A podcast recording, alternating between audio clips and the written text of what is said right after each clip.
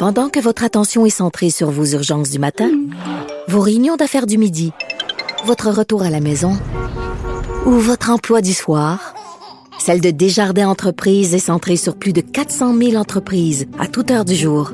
Grâce à notre connaissance des secteurs d'activité et à notre accompagnement spécialisé, nous aidons les entrepreneurs à relever chaque défi pour qu'ils puissent rester centrés sur ce qui compte, le développement de leur entreprise.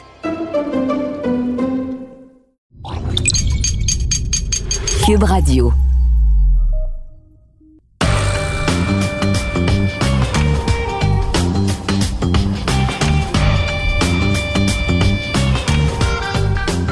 Cette semaine, au balado du champ gauche, qu'est-ce que Pierre-Luc Dubois, James Harden, Russell Wilson et Deshaun Watson ont en commun? L'explication dans quelques instants. Et c'est le 1er mars, donc March Madness. Je vous donne un avant-goût du plus important tournoi de basketball au monde et déjà une équipe à surveiller.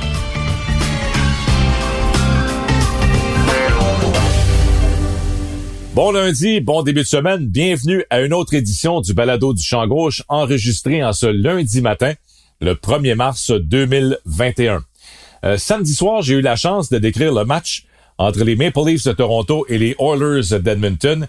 Une euh, belle victoire, victoire convaincante des Maple Leafs 4 à 0 à Edmonton face aux Oilers et ce, même si on était privé des services d'Austin Matthews qui est toujours ennuyé par une euh, blessure au poignet droit.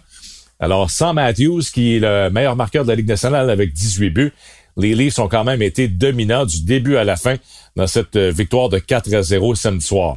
Ils ont le meilleur dossier avant les matchs de lundi soir, meilleur dossier de la Ligue nationale, avec 16 victoires, 4 défaites et 2 défaites en prolongation. Et là, je dois avouer, ça fait plusieurs fois que j'ai la chance de faire des matchs des Leafs cette saison, et je pense que les Leafs cette année sont pour le vrai. Je sais que les partisans des Canadiens seront peut-être un peu déçus d'entendre ça, mais je ne vois pas comment les Leafs euh, ne termineront pas au premier rang de la section nord cette année. Et, la plus grande différence pour moi lorsque je regarde Toronto cette année, Toronto qu'on a vu dans la bulle l'an dernier, ou même les Leafs euh, en début de saison, euh, lors de la saison 2019-2020, c'est bien sûr le groupe de défenseurs. TJ Brody, qu'on est allé chercher comme joueur autonome des Flames de Calgary, on lui a donné un contrat de 4 ans, 20 millions. Euh, beaucoup plus solide défensivement que Tyson Barry. C'est pas le même genre de joueur. Barry récolte des points. On le voit d'ailleurs avec les Oilers d'Edmonton encore cette année. Mais TJ Brody donne vraiment un défenseur défensif euh, de premier plan à la droite de Morgan Riley sur le premier duo de défenseurs. L'autre acquisition, selon moi, qui a été quand même assez intéressante, c'est Zach Bogosian. On a donné un contrat d'un an un million seulement à Zach Bogosian qui avait gagné la Coupe Stanley l'an dernier avec le Lightning de Tampa Bay. il fait du bon travail présentement. Et on peut dire Zach Bogosian à la place de Cody Ceci. Là aussi, c'est vraiment amélioration en défensive du côté des Maple Leafs à la ligne bleue. Donc, avec Riley et Brody sur le premier duo, on a Jake Muzzin qui, était de retour au jeu samedi après avoir raté deux matchs, qui joue avec Justin Hall. Et on a Travis Dermott sur le troisième duo avec Zach Bogosian. On a vraiment un, très bon euh, groupe de défenseurs chez les Leafs. Beaucoup mieux que l'an dernier, beaucoup mieux que la saison précédente. Et je pense que c'est là la plus grande différence. Les attaquants également jouent mieux dans leur zone, mais je pense que ça commence avec ce groupe de six défenseurs. Et l'autre point également concernant les Maple Leafs cette année, c'est que on est dans la section nord, dans la section canadienne. Donc, lorsqu'on va arriver en série, on n'aura pas à négocier avec les Bruins de Boston. On n'aura pas à affronter le Lightning de Tampa Bay. Donc, c'est le gros avantage avec euh, le réalignement cette année, avec la division Nord, la division canadienne. Je pense que la direction des Leafs a regardé ça et dit, bon, ben finalement, euh, contre euh, Edmonton, Vancouver, que ce soit Calgary, Winnipeg, le Canadien ou, même les sénateurs, on a de très bonnes chances non seulement de terminer au premier rang de la section, mais de sortir de la section, parce qu'on sait que c'est le top 4 qui va participer aux séries. Et je pense vraiment que Toronto, euh, sur papier présentement, et j'ai l'impression qu'on va peut-être ajouter quelques éléments d'ici la date limite des transactions. Alors, euh, Toronto sera vraiment l'équipe à battre et l'équipe qui devrait sortir de la section nord et se retrouver dans le, les quatre équipes qui vont participer aux demi-finales en vue de la Coupe Stanley. Donc, euh, toute une saison pour les Leafs et je pense que ça va se poursuivre. J'aimerais aussi euh, glisser un petit mot. Je parlais tantôt de Zach Bogosian. C'est tout un parcours, celui de Zach Bogosian, qui euh, soudainement a eu un regain de vie. Souvenez-vous, l'an dernier, à Buffalo, ça ne fonctionnait pas, a été congédié par les sabres. Quelques jours plus tard, s'entend avec le Lightning de Tampa Bay. je pense que le Lightning avait fait une très bonne évaluation de ce qu'il pouvait amener à l'équipe. Ça, c'est un ancien choix de première ronde. Moi, je me souviens, euh, j'étais d'ailleurs au repêchage à Ottawa en 2008, lorsque Zach Bogosian avait été repêché au troisième rang en première ronde, derrière qui? Derrière Steven Stamkos. C'est le repêchage de Stamkos. Stamkos avait été repêché par le Lightning au premier rang. Et en deuxième position, c'était Drew Dowdy avec les Kings de Los Angeles. On arrive au troisième rang. Les euh, Thrashers d'Atlanta à l'époque choisissent Zach Bogosian, le défenseur troisième, juste derrière Drew Dowdy. Et le repêchage de, de 2008, c'est peut-être un des meilleurs repêchages ou des meilleures premières rondes à la ligne bleue. Regardez bien les défenseurs qui ont été repêchés en première ronde, qui jouent ou qui sont encore actifs, qui ont eu euh, de très belles carrières du côté de la Ligue nationale. Alors, Dowdy, deuxième, Bogosian, troisième. Au quatrième rang, c'était Alex Pietrangelo avec les Blues de Saint-Louis. En cinquième place, Luke Shen avait été repêché par les Maple Leafs de Toronto. Au douzième rang, Tyler Myers avait été choisi par les Sabres de Buffalo. En quinzième place, devant les partisans d'Ottawa, les sénateurs avaient réclamé Eric Carlson, quinzième au total en première ronde pour euh, Carlson. Deux rangs plus tard, les Ducks d'Anaheim avaient choisi Jake Gardner. En 19e place, c'était le défenseur Lucas Biza repêché par les Flyers de Philadelphie. 20e, Michael Delzato avec les Rangers de New York. Et 27e, toujours en première ronde en 2008, John Carlson, le défenseur américain par les Capitals de Washington. Alors, je pense que si on faisait le, tour de tous les repêchages dans l'histoire de la Ligue nationale en première ronde, c'est probablement la meilleure QV, celle de 2008. Ça avait commencé avec Drew Dowdy au deuxième rang. Ça s'était terminé au 27e rang avec John Carlson. Et il faut pas oublier là-dedans que Zach Bogosian avait été le troisième au total.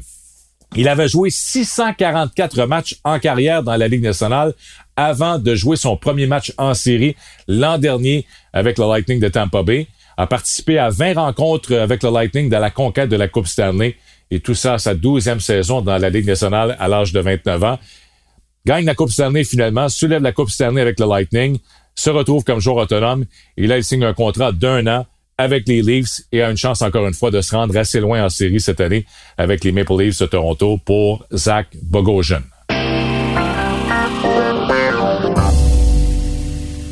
Pierre-Luc Dubois, James Harden, Russell Wilson et Deshaun Watson. Je le mentionnais en manchette, qu'est-ce que ces quatre joueurs ont en commun? Mais je pense que qu'est-ce qu'on voit de plus en plus dans le monde du sport, et on l'a vu cette année avec ces quatre joueurs, il y a de plus en plus d'athlètes, que ce soit des joueurs établis, euh, des joueurs qui sont en début de carrière ou des super vedettes, qui n'hésitent pas maintenant à faire connaître leur mécontentement. Si on n'est pas content euh, de notre situation au sein de l'organisation, de notre situation contractuelle ou de la direction euh, de l'organisation, on le fait connaître maintenant sur la place publique et c'est exactement ce que ces quatre joueurs ont fait au cours des derniers mois.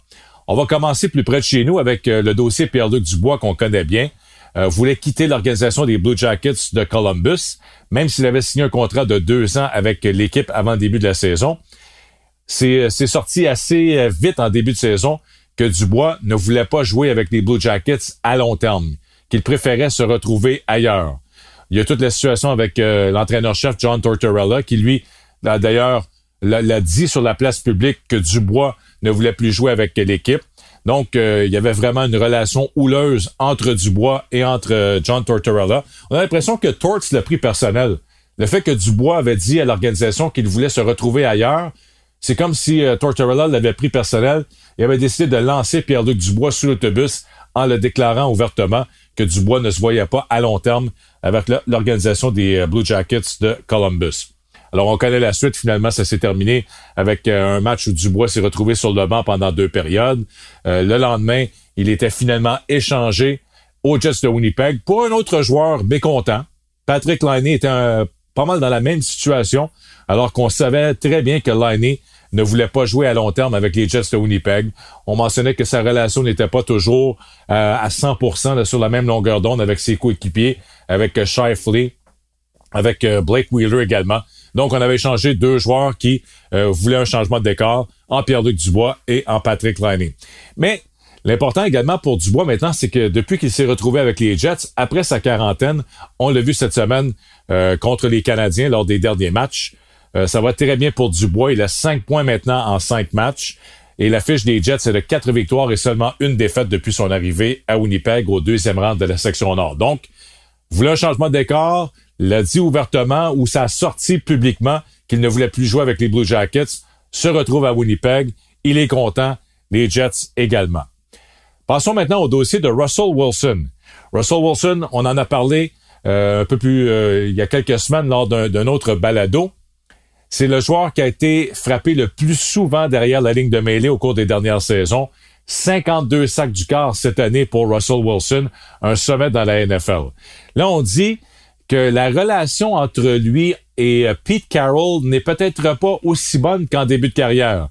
Que cette saison, à un moment donné, il y a eu une petite cassure entre les deux. On n'était plus sur la même longueur d'onde concernant la philosophie de l'équipe et comment éviter justement d'être frappé aussi souvent, de, de, de, commettre des revirements et également d'être victime de sac du corps.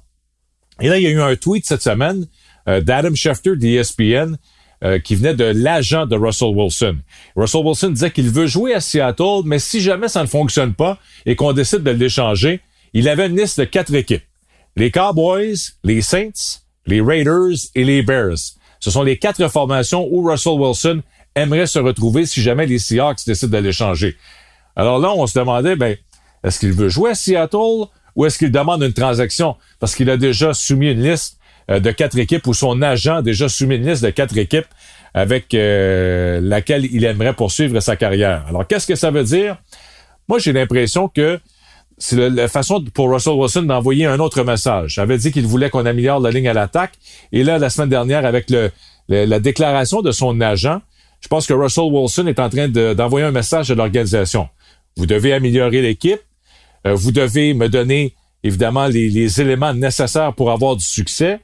Et si ça ne fonctionne pas, après cette année, vous aurez une décision à prendre. Ce sera moi ou ce sera Pete Carroll. Je pense qu'on est rendu là à Seattle avec les Seahawks. C'est le choix. La direction devrait euh, faire un choix entre Russell Wilson et l'entraîneur-chef Pete Carroll à la fin de la prochaine saison si on n'a pas de succès. On vient d'avoir une saison de 12 victoires, 4 défaites. Et on a été éliminé au premier tour éliminatoire par les Rams. Alors, je pense que c'est ça le dossier Russell Wilson. Je ne crois pas qu'il serait échangé, mais je pense qu'on devra faire un choix entre lui et l'entraîneur-chef Pete Carroll après la saison 2021. De Sean Watson maintenant. Alors, on termine avec le dossier de Sean Watson chez les Texans de Houston. Il a finalement rencontré le nouvel entraîneur-chef de l'équipe, David Colley, la semaine dernière. Qu'est-ce qu'il a dit à David Colley? Il a dit qu'il n'avait aucunement l'intention de jouer pour les Texans, que ce soit cette année ou au cours des prochaines saisons. Donc, il veut se retrouver ailleurs. Il a encore une fois euh, répété ce message au nouvel entraîneur-chef de l'équipe. Alors, qu'est-ce que ça veut dire maintenant pour les Texans de Houston? Le directeur gérant Nick Casario déclare depuis quelques semaines qu'il n'a pas l'intention d'échanger de, de Sean Watson. Il dit qu'il a signé un contrat à long terme euh, euh, c'est un joueur auquel euh, autour duquel on veut bâtir l'équipe au cours des prochaines années. Je pense que là, le discours va changer un petit peu. À un moment donné, il faut avouer qu'on n'est pas une équipe compétitive, que c'est une équipe un peu plus en reconstruction chez les Texans. Et là, on a, dans le fond, jusqu'au 29 avril, lors du repêchage pour compléter une transaction. Donc, ça donne vraiment un gros deux mois, presque deux mois au directeur gérant Casario pour échanger Watson à une autre équipe. Mais là, il y a un compromis qui doit se faire. Casario doit s'asseoir avec euh, l'agent de Deshaun Watson et lui dire la chose suivante. Bon, Deshaun veut un changement de décor, on comprend, on est en reconstruction, mais là, il doit lever sa clause de non-échange. C'est pas Deshaun Watson qui va nous dire où il veut jouer. Nous, on va placer Watson sur le marché des transactions et on veut avoir accès aux 31 autres équipes. Alors, même s'il y a des équipes qui ne seront peut-être pas intéressées à Watson, mais faut impliquer le plus grand nombre d'équipes possible pour avoir le meilleur euh, rendement en retour. Euh, on parle de choix de première ronde, évidemment. C'est certain que ça prend un choix de première ronde cette année, sinon deux, dépendamment des équipes qui sont intéressées. Euh, ça va prendre des choix de première ronde au cours des prochaines années également. Alors, c'est là, pour moi, la grande différence dans le, dossier de Sean Watson. Que Serio doit dire à l'agent de Watson, parfait, on va l'échanger de Sean, mais c'est pas de Watson qui va décider où il va poursuivre sa carrière. On va y aller avec le, le meilleur offre, le meilleur package sur la table avant le repêchage qui sera présenté le 29 avril prochain à Cleveland. Alors, en bout de ligne, Wilson va demeurer à Seattle, selon moi, pour au moins une autre saison. Mais je pense maintenant que Deshaun Watson sera échangé et ce sera une méga transaction avant le repêchage le 29 avril prochain Cleveland.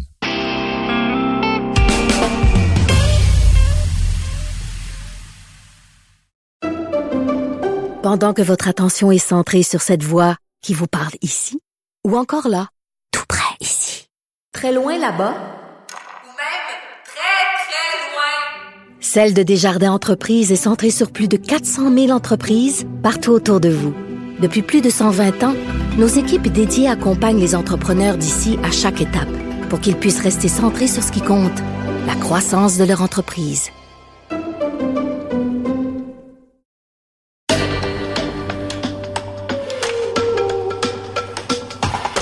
Alors, ça nous amène maintenant au dossier de James Harden. C'est un petit peu lui qui avait parti le bal des joueurs mécontents, on pourrait dire, cette année, lorsqu'il est arrivé à Houston au camp d'entraînement et ne voulait plus jouer avec les Rockets. N'aimait pas la direction de l'organisation, euh, ce qu'on voulait faire, ce qu'on avait sur le terrain, et voulait un changement de décor, préférablement se retrouver dans la conférence Est, soit avec les 76ers ou encore les Nets de Brooklyn. Finalement, on a exaucé son vœu après seulement huit matchs, les Rockets l'échangent une transaction à quatre équipes et il se retrouve avec les Nets de Brooklyn.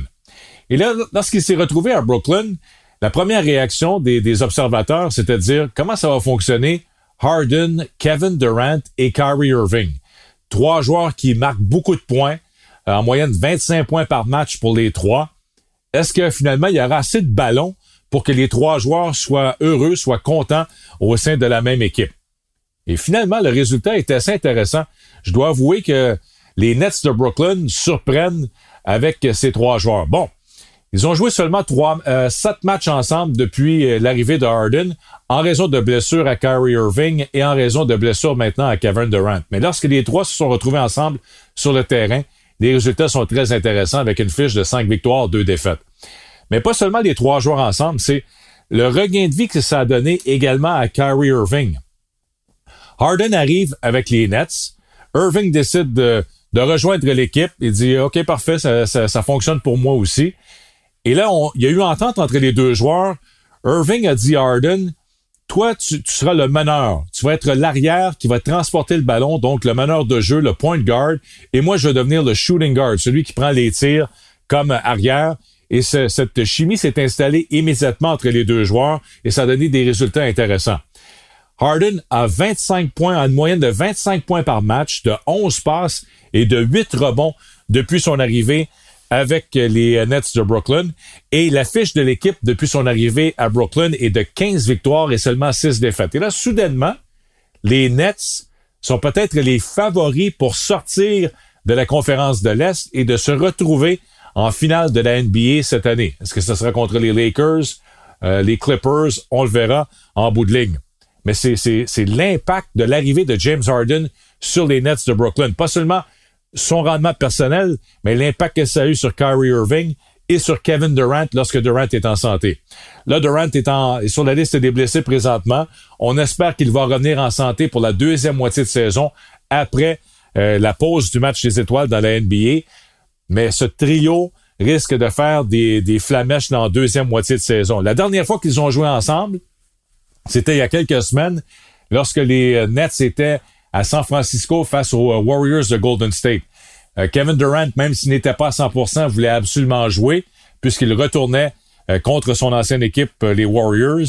Et on a terminé avec une victoire de 134 à 117. 20 fois maintenant, les Nets cette saison ont marqué au moins 120 points.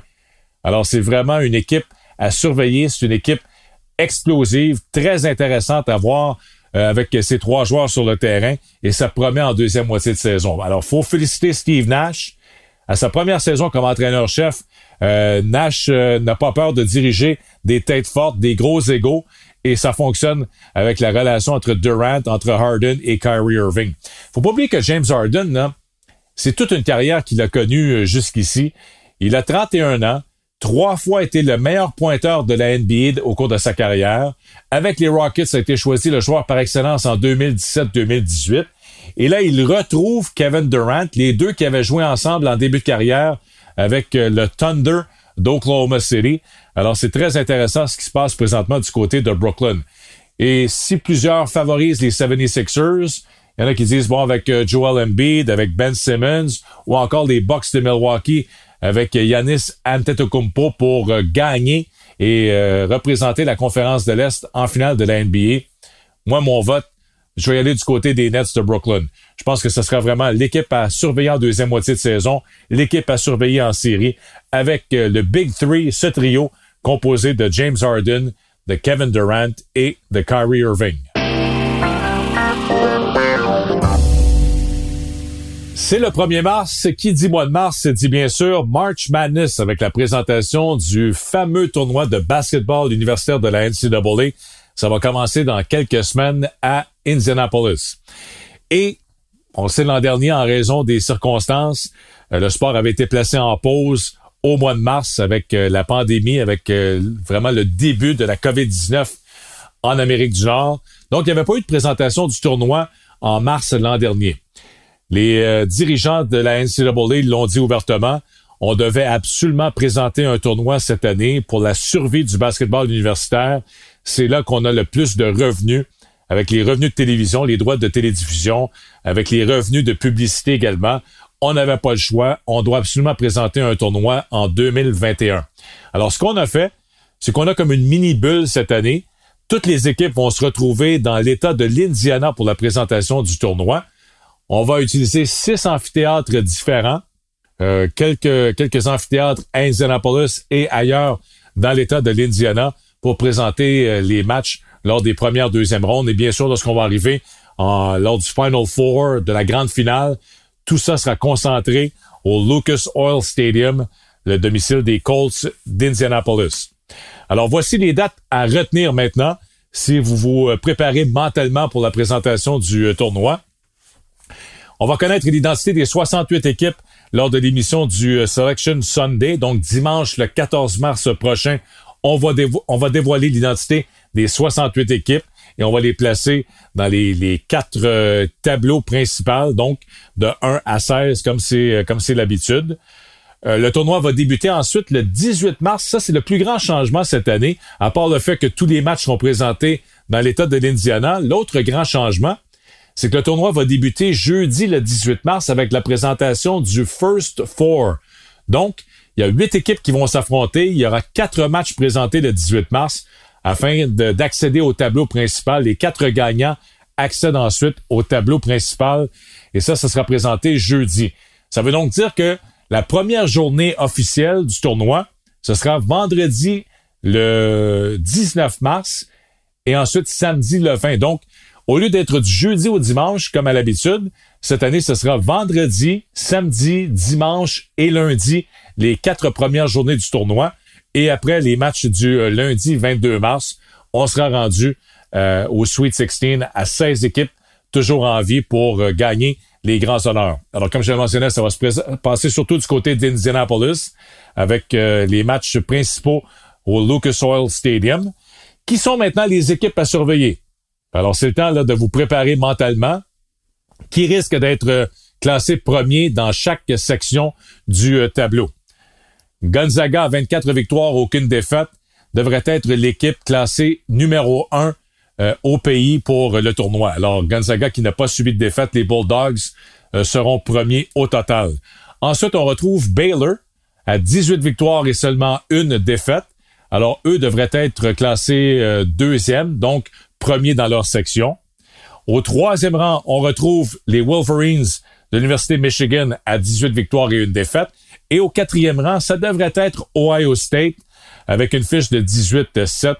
Donc, ça devrait être les quatre équipes classées euh, premiers dans leur tableau respectif pour, euh, pour le tournoi. Moi, l'équipe qui que j'aime le plus du, du groupe, là, ceux qu'on vient de nommer, si j'avais une équipe à choisir ce matin, j'irai avec les Wolverines de l'Université euh, Michigan. Pourquoi? Ils sont premiers dans le Big Ten présentement et je pense que le Big Ten cette année, c'est probablement la conférence où le jeu est le plus relevé. On devrait avoir plusieurs équipes du Big Ten euh, qui vont participer au tournoi cette année. Ils ont 13 victoires et seulement une défaite dans leur conférence. Et comme je le mentionnais tantôt, 18 victoires, un revers au total depuis le début de la saison. L'entraîneur-chef des Wolverines, c'est un ancien joueur de l'équipe, c'est Joanne Howard, qui a eu une très belle carrière dans la NBA, a gagné un championnat dans la NBA, bien sûr, mais il était un membre, lui, du fameux Fab Five, on se souvient, avec les Wolverines de Michigan, avec Chris Webber et les autres. Alors, il était un membre du Fab Five qui s'est rendu deux fois en finale de la NCAA, et c'est lui maintenant l'entraîneur-chef des Wolverines. Et là, si ça vous intéresse, si vous écoutez ce, ce balado lundi ou encore mardi dans la journée, je vous invite à regarder mardi soir. Il y a un match entre les Wolverines de Michigan et Illinois, deux équipes du euh, Big Ten. On bataille possiblement pour le premier rang de la conférence avec euh, ce match. Euh, Illinois qui est classé cinquième au total présentement. Alors ça, c'est un match qui promet entre Michigan et Illinois mardi soir. Ensuite, les Wolverines vont jouer deux autres matchs contre qui? Contre Michigan State. Les Spartans, alors on connaît la rivalité entre les deux équipes les deux derniers matchs euh, de la saison régulière, jeudi et dimanche. Les Wolverines de Michigan contre les Spartans de Michigan State. Tom Izzo qui tente par tous les moyens d'aller chercher euh, quelques victoires en fin de saison afin de se classer, d'être invité au tournoi. Ça a été une saison un peu plus difficile pour les Spartans. On joue bien depuis quelques semaines et on espère euh, participer au grand tournoi, d'être invité parmi les 68 équipes. Alors, deux matchs euh, intéressants également entre Michigan et Michigan State, jeudi et dimanche. Et ensuite, ce sera les tournois de conférence à partir de la semaine prochaine.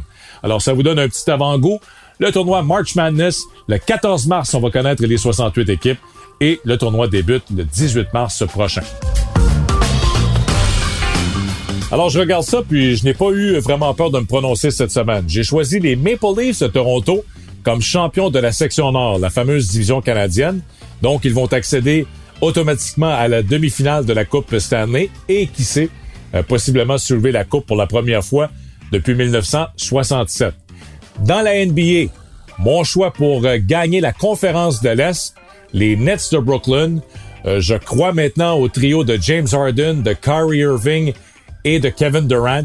Donc les Nets, si les trois joueurs sont en santé, vont se rendre en grande finale de la NBA cette année comme représentants de la conférence de l'Est. Et finalement, pour March Madness, mon choix cette année pour gagner les grands honneurs, les Wolverines de Michigan avec l'entraîneur-chef Joanne Howard. Alors c'est mon choix pour aller jusqu'au bout cette année lors du euh, tournoi de basketball de la NCAA.